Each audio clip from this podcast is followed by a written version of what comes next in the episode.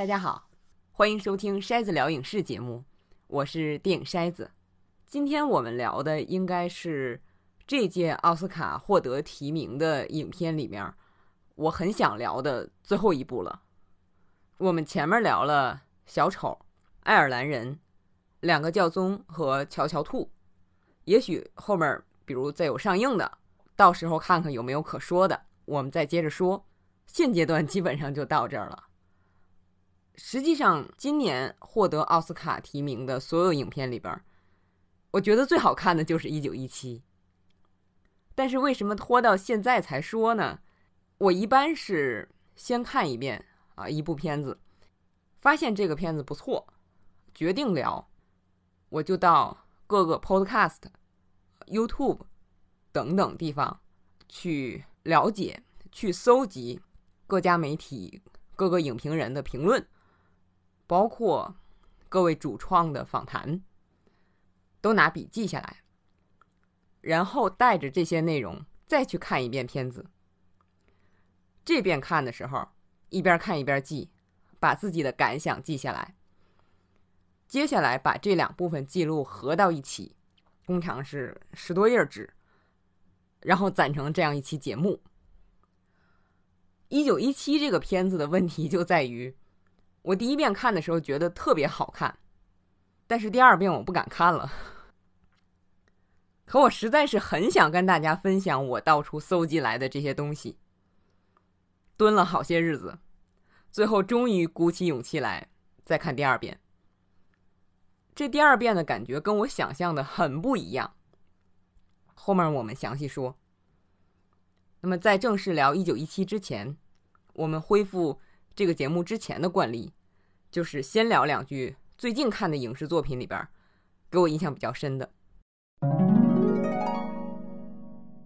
一个是电影《叶问四》，我觉得差不多跟我同龄的朋友，如果喜欢看电影的话，很多从小时候起就是看功夫片长大的，黄飞鸿啊，方世玉呀。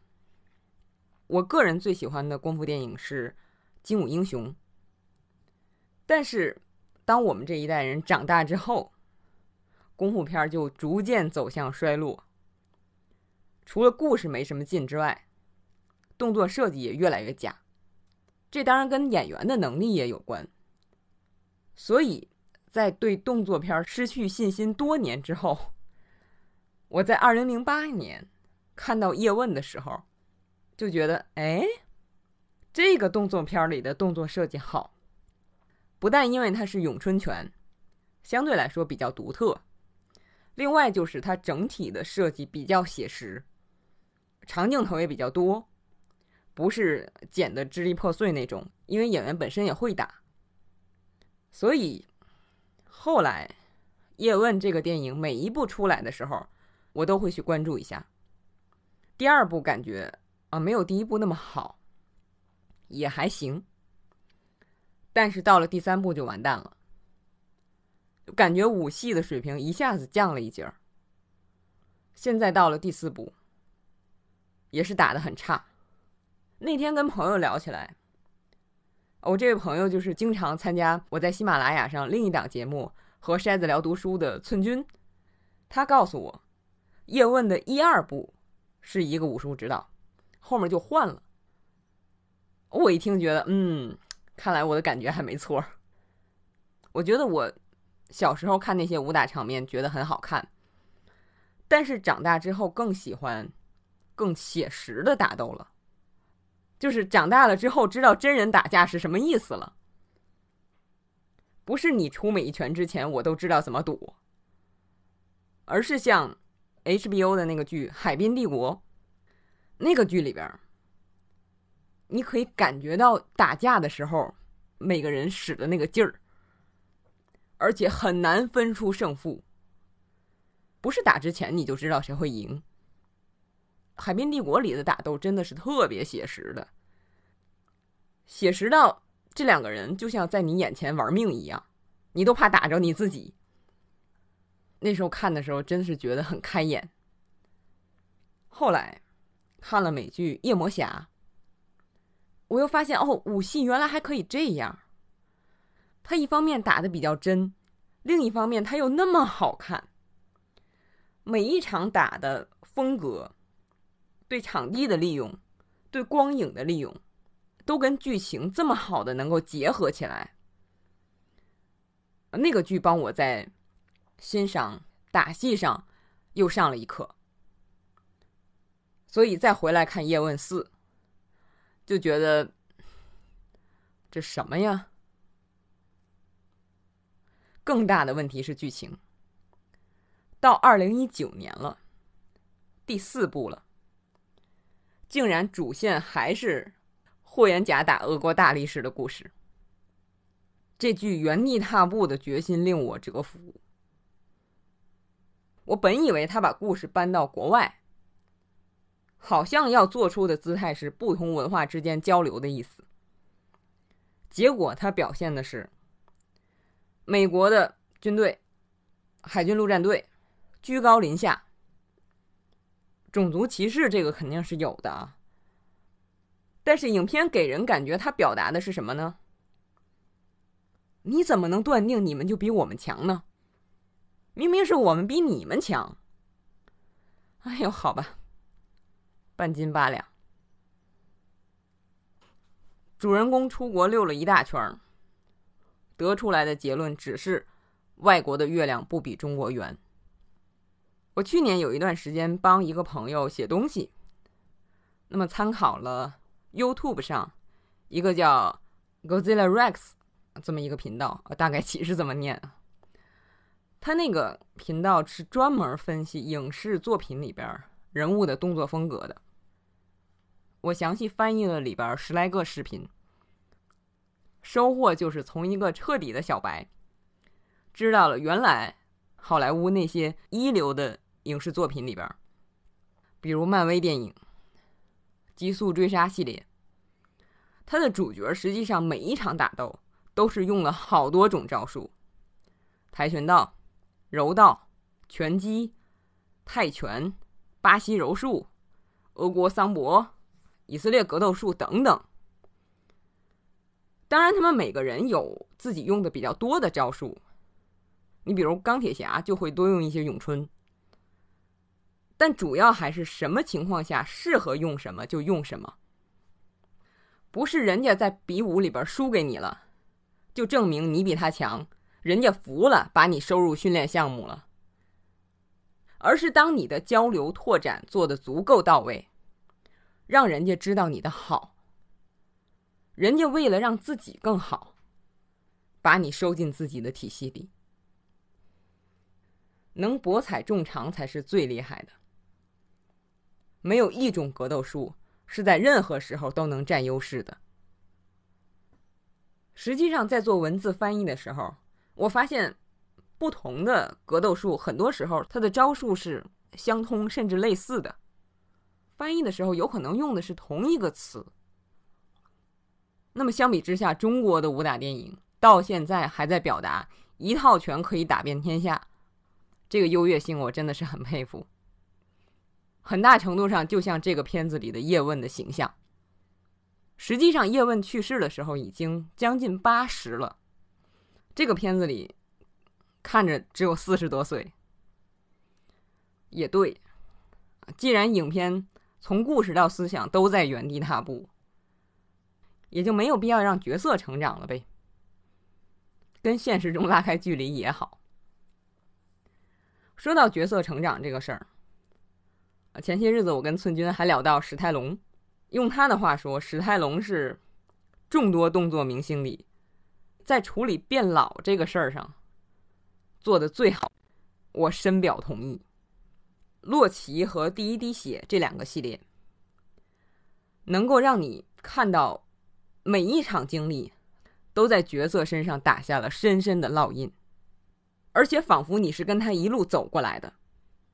第一滴血我还差着，有时候觉得太悬。洛奇系列我是真的特别喜欢，以至于两部新的奎德看的时候我都掉了眼泪。叶问四这部也学了史泰龙的风格，把之前几部里的镜头剪到一起，在影片结尾的时候回放，我看的时候就，啊，还有这人呢，哎，这是干什么来着？基本上都没有印象了。毕竟当初看的时候就没有什么感觉，所以就是看看洛奇吧。其实，当你真正看到一个与众不同的作品的时候，是会有不一样的感觉的。比如我前不久刚看完的 HBO 的十集剧集《局外人》，我这些年基本上是不会错过斯蒂芬金的小说改编的影视剧的。特别是电影，但是看这部最新的《局外人》的时候，有一种非常新鲜的感觉，就是一边害怕一边感动，而且这种感觉是长时间持续的。剧集越发展到后边，这种感觉越强烈，这是之前看影视剧，我觉得从来没有体验到过的。它一开始是个探案片儿。一个孩子在树林里边惨死，是被人咬死的。那么有人看到嫌疑犯从现场满嘴是血的走开，也有人看到他开着车接走了被害的孩子，证据确凿。但是与此同时，这个嫌疑人又被摄像机拍到。在其他城市参加会议，也有着确凿的不在场证据。然后这个剧的多数时间里，就是调查为什么一个人能同时在两个地方存在。因为这是斯蒂芬金的小说，我们自然会想到这里边关乎超自然的元素。它可怕的地方是很可怕的，但是那些最可怕的故事，往往有着非常真实的基石。就是这个故事里边，除了超自然的情节，其他的背景、人物关系、情感，都让你觉得真实的不得了。甚至有的人物能让你产生很多共鸣，这时候你才会觉得害怕。因为你可以相信故事里边的主人公遇到的情况，对他们来讲是真实的，而且你为主人公的安危担心。我说这个故事看得我很感动，因为他用了一个非常巧妙的办法来反映一个现实，就是探讨一个人能不能把自己以往的认知架构放到一边，去进入另外一个认知系统。这个尤其对我们现在人来说太难了。你相信什么价值观，随便就可以找到很多和自己价值观相同的人、文章、视频、音频等等。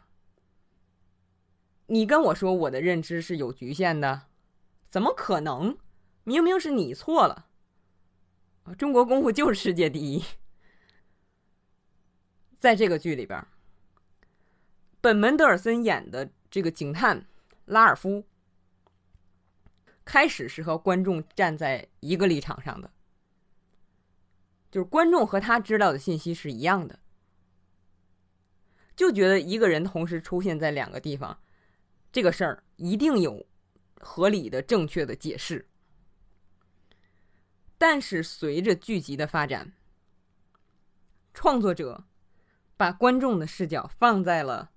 私家侦探 Holly 的身上，让我们又跟着他走，那我们就开始相信他了解和推测到的一切。那么这个时候，你就觉得那个警探拉尔夫很固执了，但是又因为你先前的经历，你先前和他产生的共鸣。你又非常理解一个人不愿意抛弃自己价值体系的原因，但你又替他着急。这时候我就在想，我有没有这样的时候？当然也想到我和我周围有的人就是这样一种关系。你知道他在另一个价值体系里，你根本没办法跟他解释。这个时候，主人公拉尔夫的妻子跟他说了一句话。他说：“你要是不相信他们说的这些话，就是后来调查的这些超自然的元素。你要是不相信这些，你就不要去参与办案，因为你现在是盲的，就是看不到，眼前有东西你看不到。你这样对你自己和他人都有危险。”哎，我听到这话差点哭出来。就是这样。我们平时觉得，啊，观点不一样就不一样吧。我也没办法跟他解释。但是我们都还是要做事儿的。当有的人，我觉得特别是有的领导，当他的视野有局限的话，是会给很多人造成损失的。我觉得工作过两年的朋友都会有所体会。但我之所以感动，是因为这个剧的男主角在很多时候都很努力的想去了解，想去进入那个自己不相信的世界，因为他想把事情做好。那么这就是个前提：当你是善良的人，你又有责任心，想把事情做好。也许你的盲目是可以克服的。我觉得这个故事主要是告诉我们这个。当然，这故事里边也有无论如何都不相信的。那么，有的人就为此付出了惨重的代价。也有的人，就是我自己虽然不相信这个事儿，但是我尊重你。所以我尊重你对这个事儿的看法。有人表达这个想法的时候，其实就是个小细节。但是我看到这里的时候也很感动。有时候，艺术作品里的人，在绝望或者是危急关头，下意识的体现出来的那些反应，却是我们在日常生活中追求都追求不到的。看到这些的时候。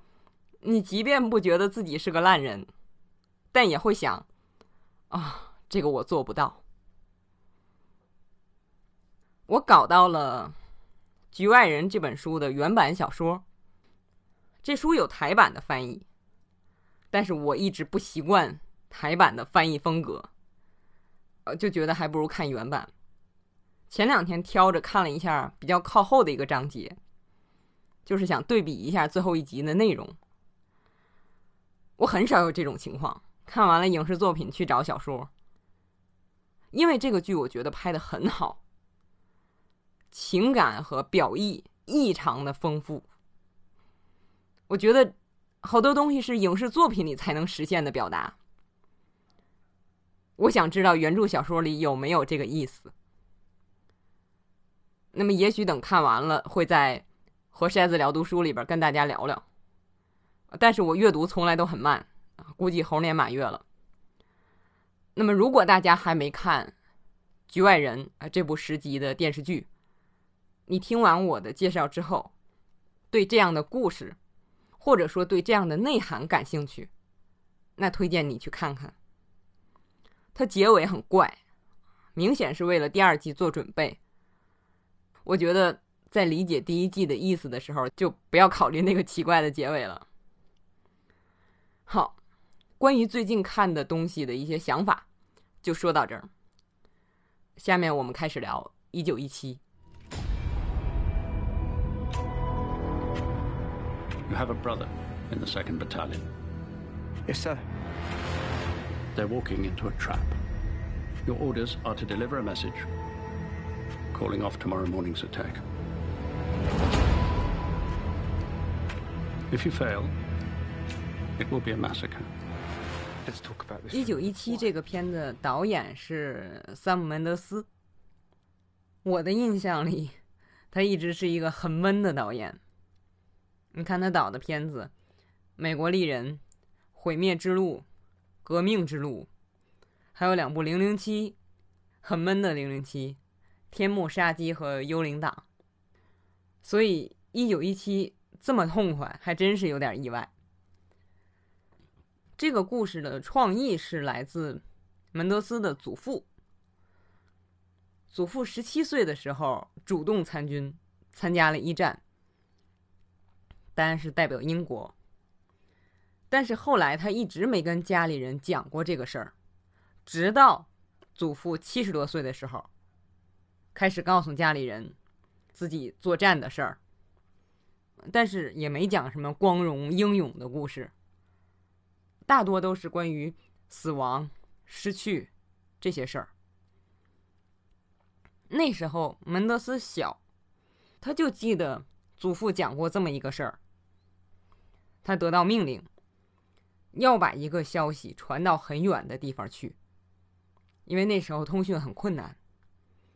那么小门德斯就记得这么一个事儿。再有就是祖父总是洗手。他问父亲：“爷爷为什么总洗手？”得到的回答是：祖父总觉得手上有战壕里的那个泥巴，洗不干净。那么就根据这些印象。他和编剧克里斯蒂·威尔逊·凯恩斯是位年轻的英国女编剧，两个人一起写了这么一个剧本。门德斯在跟克里斯蒂打电话的时候说这个点子的时候，说了一堆话，最后撂电话前说：“啊，对了，我打算把整个片子拍成一个长镜头。”然后电话就撂了。电话那边，嗯。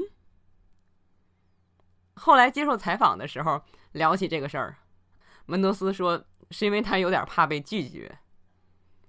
这个片子讲的是一战的故事，相对二战，一战在影视作品里出现的很少。那么我们印象里边讲一战的片子，主要是像《西线无战事》《光荣之路》那些，他们都是黑白的老片儿。好像一战只发生在黑白的胶片里，所以前不久我们看到彼得·杰克逊那个纪录片他们已不再变老。那个片子把老的黑白影像转成彩色的时候，就特别震撼，让你忽然意识到，哦，他们也是活生生的，跟我们一样生活在彩色世界里的人。一战刚开始的时候还是骑马呢。但是等到它即将结束的时候，已经开坦克了，也是最早开始用化学武器的战争。它是一个跨越性的时期。那么有人说，一战的善恶不像二战那么分明。那么最后实际上是达到了一个让欧洲相对团结的这么一个结果。那么。电影在设置情节冲突上怎么弄？影片就用了一个很聪明的设定：救人。这样一来，他的行动的正义感、情节的张力就有了。电影的故事很简单，就是两个人去送信，避免让一支打算乘胜追击的队伍落入圈套。八小时之内把信送到，挽救一千六百条人命，就这么简单直接。当然，它里边是有丰富的情节做支撑的。导演兼编剧三木门德斯就说，他在拍的时候，尽量避免其他电影里面常见的俗套，比如战士在爬出战壕之前。许多影视作品表现的是什么？害怕。但是门德斯觉得正好相反，好多人跳出去的那一刻是很有信心的，是准备往上冲的，不认为枪炮打中的那个会是自己，是觉得自己会赢的。所以我们看到这个片子里的表现，就和其他片子里不太一样。再有。这是我听了他说，想避免俗套之后，我再去看这个片，我就发现，比如主人公被追急了的时候，跳到一条河里边，后来被冲到了瀑布里。关于这个，大部分电影都会为了追求刺激，让主人公直接跳下瀑布。这个在当年《虎豹小霸王》这么拍的时候很好看，但是，一方面啊，实际上没有几个人真的敢跳；再有就是因为这样的情节在电影里太常见，反而不刺激了，成了俗套。再有就是，有些片子的俗套，不是为了专门找刺激，而是为了躲刺激。什么意思呢？就是像在这个片子里边，有些情节太挑战观众的心理接受能力。比如主人公不小心把刚扎破的手插进死人的身体里，在飘满尸体的河里边游上岸。我在节目一开头说，我第一遍看的时候特别紧张，第二遍看之前我在想。可能再看就不那么紧张了。结果我发现，第二遍看的时候，我会有意避开那些让我难受的地方，比如前面我说的这两个例子，跟尸体有关的例子，还包括片子里边一个重大转折，让人非常难受。这里就不剧透了，反正就是看的时候，我尽量的就把目光挪开一点，不忍看。因为第一遍看的时候，你跟主人公一样，没有选择，就得往上冲。你不知道前面会发生什么，但是你没有退路。所以在第二遍看的时候，我意识到，创作者真的是很大胆的。当然，你可以说我胆子小、承受能力差等等。但是熟悉这个音频节目的朋友知道，我经常会一个片子看好几遍。让我在重看的时候有这种感受的片子不多。这说明，当你创作电影的时候，当你真正避开俗套的时候，不再套用那些人们以为很有冲击力的情节的时候，有时候产生的冲击力反而更大。还有一个避免俗套的方法，就是你去实际的了解情况。比如，编剧克里斯蒂到法国去做调查，到了阵亡士兵的墓地，他发现自己比那些埋在墓地里的人都要年长。他当时是三十二岁，因此受到的冲击就很大。他查到当时一个士兵的日记，日记里边写道，在一九一四年随军队撤退的时候。这个士兵从无辜的百姓那里偷了牛奶。那么后来他正好遇到一个女人带着一个婴儿，他就把偷来的牛奶给了那个孩子，这让他觉得自己做了好事，自己不是坏人。结果，类似的情节就出现在了电影里。我不知道大伙看的时候怎么想，我当时看的时候就觉得，哎呦，怎么这么巧？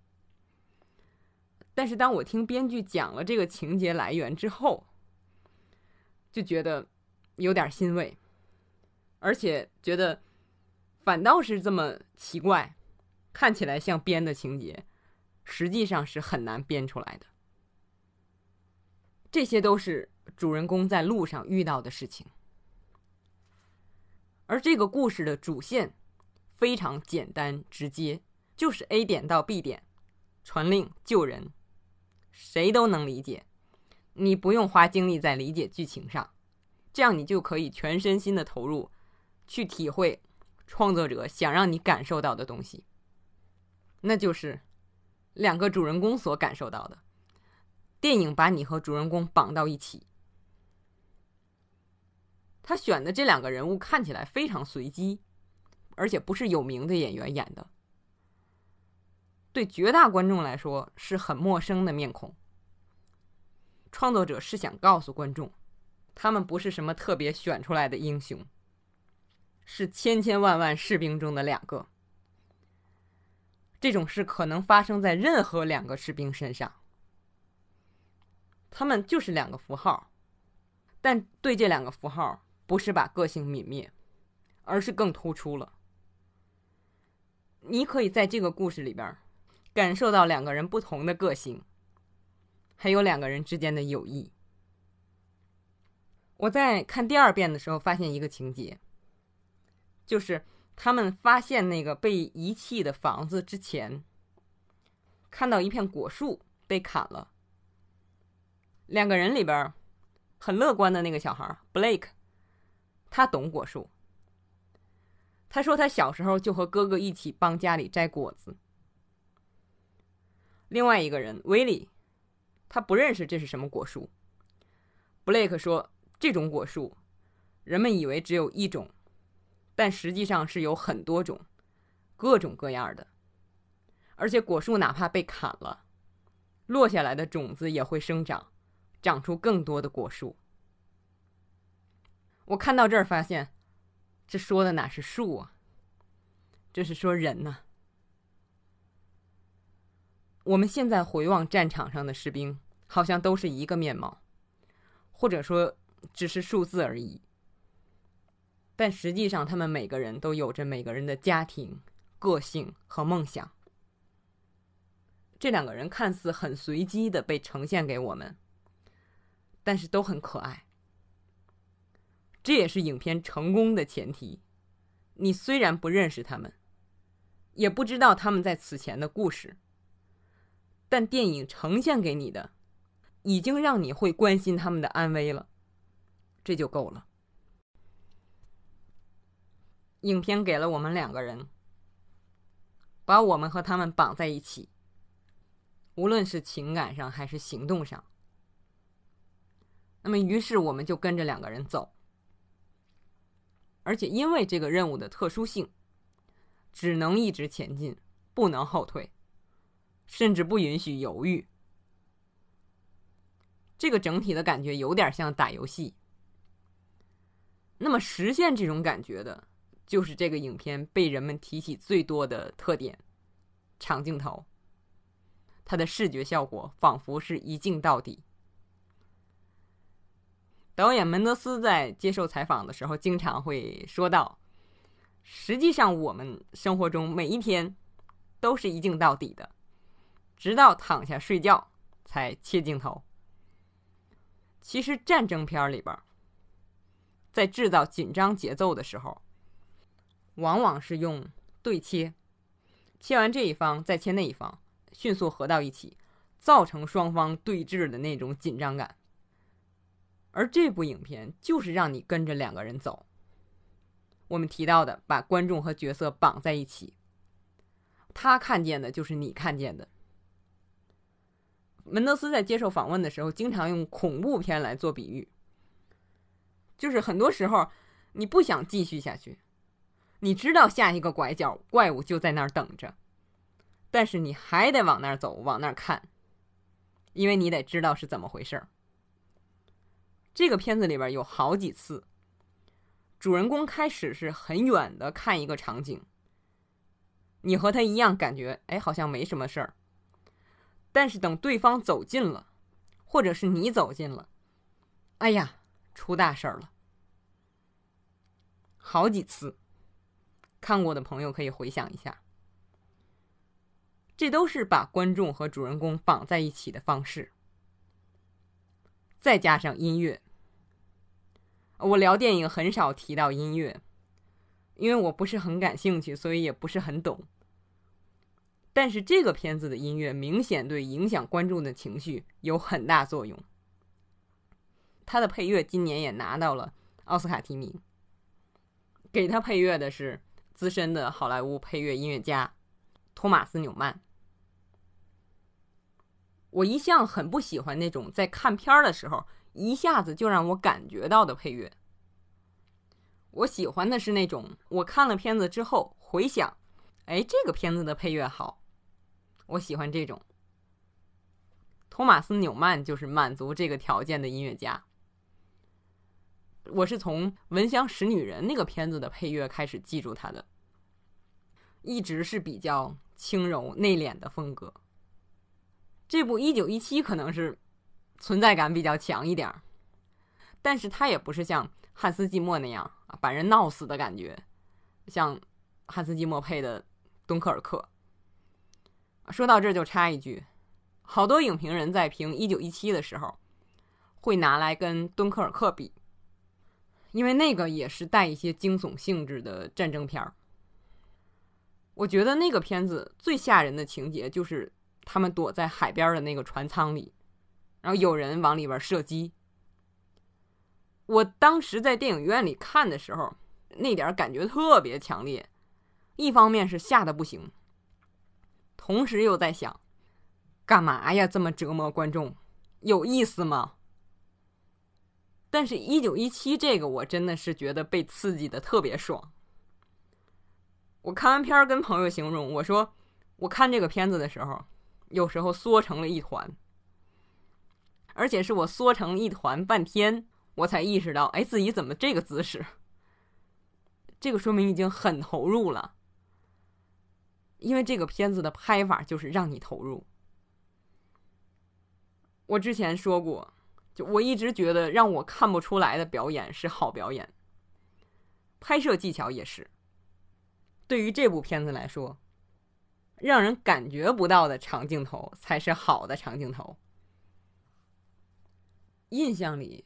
我第一次意识到长镜头，是在看奥逊·威尔森的《历劫佳人》那个开头的时候。我看着看着，发觉，嗯，好像半天没剪哦。后来知道，哦，那是著名的长镜头，影史上大家比较熟悉的，或者说比较有名的，以一镜到底为噱头的影片。一个是希区柯克的《绳索》，一九四八年的电影。当时一卷胶片就那么长，不切不行，所以会用比如把柜子掀起来挡住镜头啊之类的这种方式遮一下。那个片子主要是具有实验意义的作品。希区柯克的电影的内容都是谋杀案、悬疑的风格。内容没有什么大的变化，但是他在拍摄上的这种实验精神是很强的。我们以后有机会细说。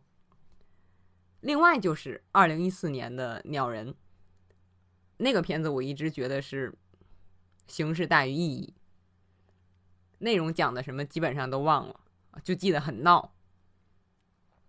我个人至少是在一九一七之前最喜欢的长镜头就是。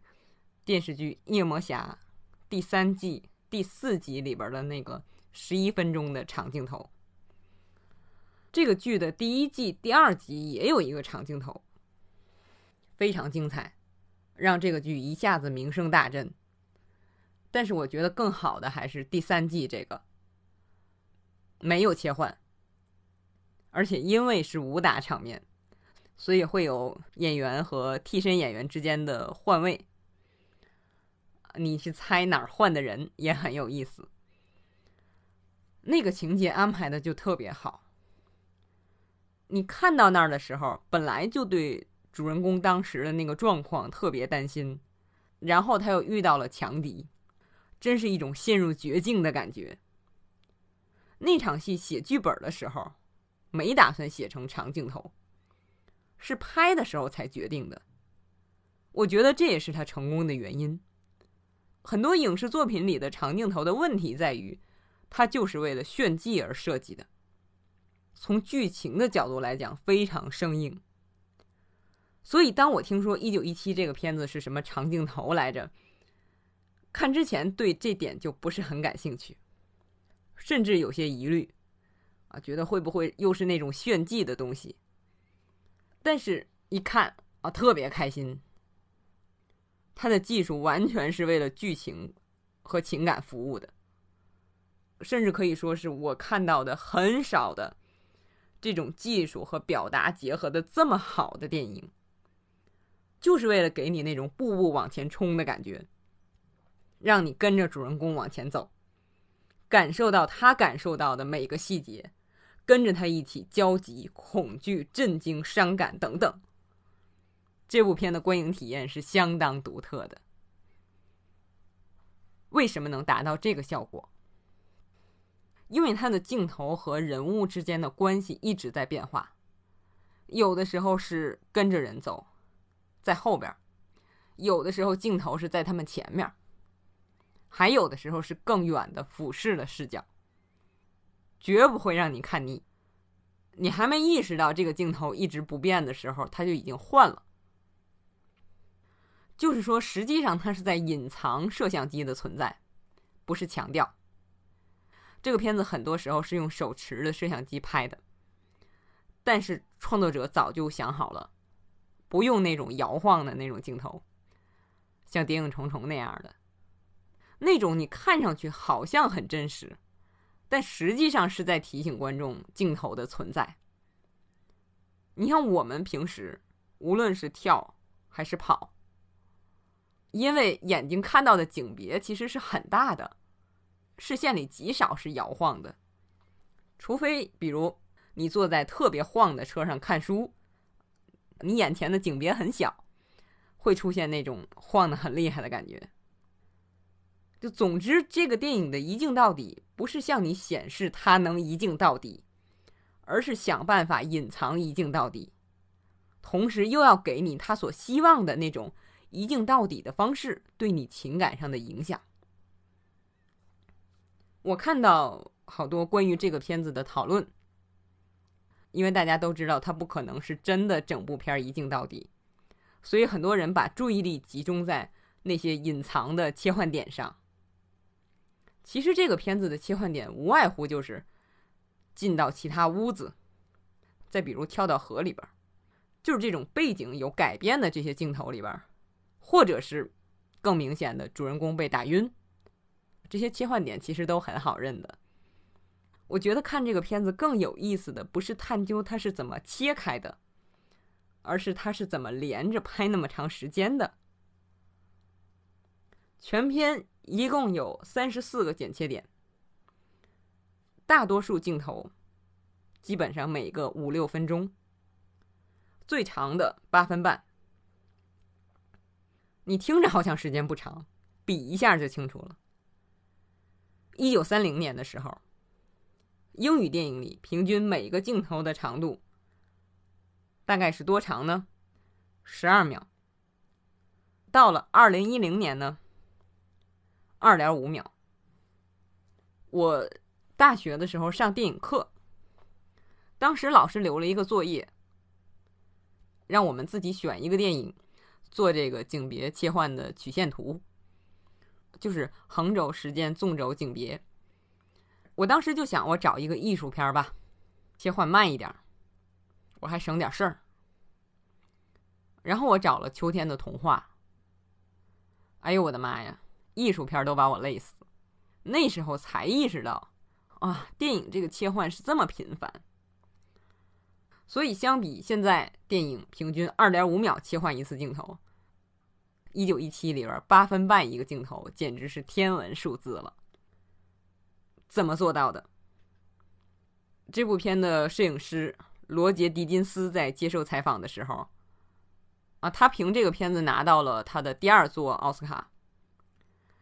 他说他一开始在剧本首页上看到“全片一镜到底”的字样的时候，以为是打错了，或者是骗投资的噱头。后来发现，哦，是真的。他在接受采访的时候，更多的是说他们是怎么准备的。这部片子准备时间是以往拍片的五倍。一个是他们挖了长达一英里的战壕，演员要在战壕里边反复排练，比如走到固定的点，那个台词正好要说完，如果不正好要改台词。因为是战壕嘛，他在室外拍，那么大的景也没有办法打灯，全部用自然光。自然光就要看天气，比如中午阳光太强的时候不能拍，有云彩遮太阳的时候不能拍，因为可能一会儿云彩就过去了，戏就连不上了。所以他们就是排练排练排练，突然有人说阳光行了，赶紧拍。他们夜晚的戏是搭的景，有的地方是用特效再加一些背景。看了片儿的朋友知道，里边有很长时间唯一光源就是照明弹。他们在拍摄之前，把夜晚的那个废墟的整个景做了模型，然后弄一个小架子，上面放上一个小灯泡，研究光的轨迹。这个灯怎么运动？什么时候阴影在哪儿？人走到哪儿？做什么动作？说什么台词？都经过了精确的计算。所以，我们说这个所谓的单一长镜头的片子，看起来一点都不枯燥。是因为创作者不偷懒儿不但摄像机和人物的关系一直在变，场景、灯光也都在变，一直让你接受新的视觉信息。我前面说，比起了解镜头是怎么切换的，我更感兴趣的是他们怎么连上的。其中有一个是。从战壕里转向战壕外的镜头，那么一开始是一个摇臂跟着战壕里的演员走，等到演员从战壕里边出来，摇臂就跟不上了。那么这个时候是有两个人把摄像机从摇臂上卸下来，跑到一辆车旁，把摄像机安到车上，然后那个车在演员前面跑，就整个卸摄像机和安摄像机的过程中。拍摄是没有停的，一直在对着演员拍。这个真的是要发挥充分的创造力，而且要有稳定性极佳的设备，还有就是各环节在一起不厌其烦的排练，才能达到这个效果。这个片子的两位年轻演员，乔治·麦肯和迪恩·查尔斯·查普曼，他们就说，因为这些详细的计算。以为表演会受到很大的限制，但是没想到，正因为有充分的排练，而且表演的时候也不会被打断，所以这种连贯性的表演更容易让自己感觉更像是角色本身。包括影片结尾有主人公被群众演员撞倒的情况，这个是意外的，不是计算好的。但是因为你已经置身其中了，撞倒了就爬起来接着跑。这个情景预告片里也有，我哪怕在预告片里看到这个镜头的时候，都觉得很震撼和感动。演员完全熟悉摄像机的安排，早早的就了解了全局，不用顾及其他，你就演好了。你包括那些参演的大明星啊，克林·福尔斯啊之类的。他们也都准备的很好，来参加排练。那么说到那些名演员，就要谈到这个片子内容上给人的整体感觉了。前面说了，两个主角都不是大家熟悉的面孔，为的是让大家感觉这两个人就是战场上任意的两个人。那么那些大明星的加入，一方面是有利于票房。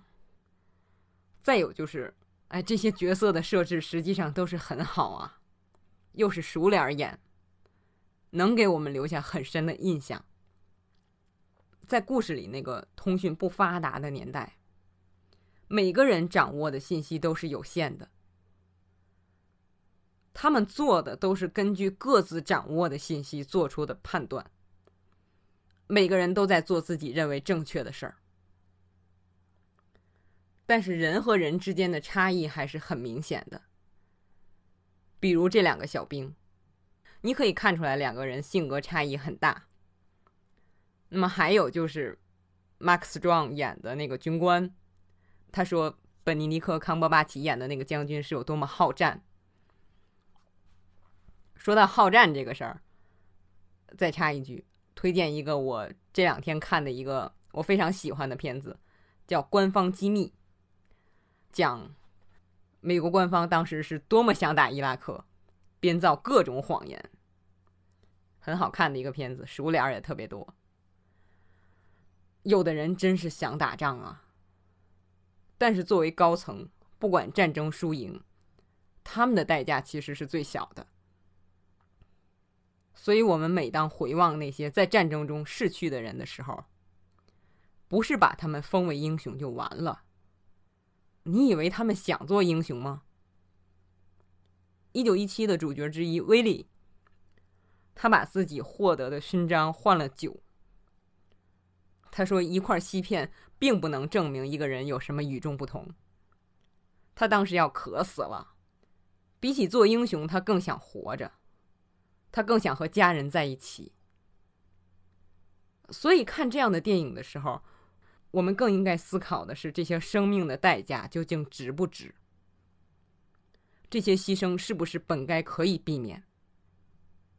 关于战争，《一九一七》这个电影里边，我们看到的是战争之后留下的印记：荒凉、破败。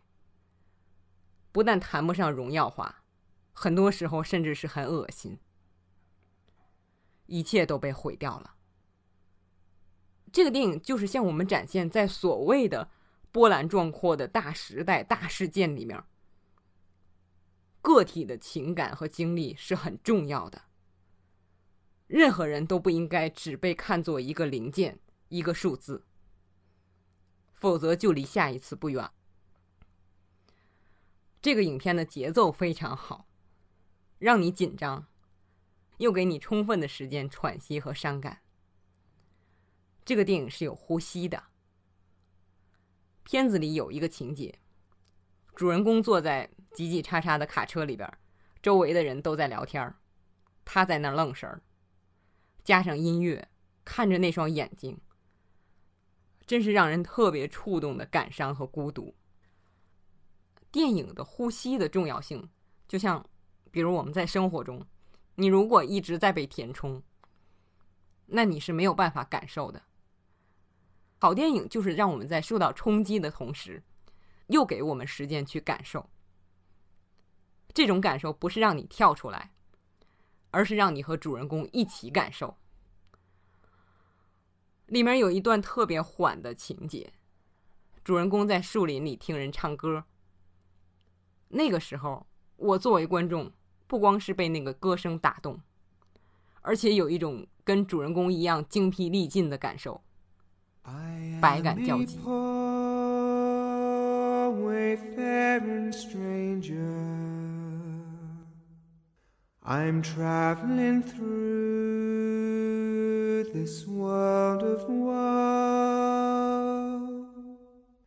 Yet there's no sickness, toil, nor danger in that bright light. 一九一七可以说是我今年看的特别开心的一个电影。你可以说它在内容上没有什么新鲜的东西，但表现手法是如此的出色。更重要的是，这个表现手法和内容如此的契合。有才华的电影人再一次向我们展现了这门艺术的无限可能，包括电影里讲的这个道理。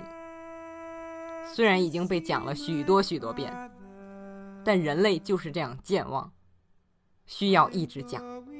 不仅是对当权者，还对我们每一个普通人，因为这两个士兵也许就会成为我们自己。所以我们在平静的时候，要保持冷静和警惕。在喧闹的时候，也不要忘了自己的责任和尊严。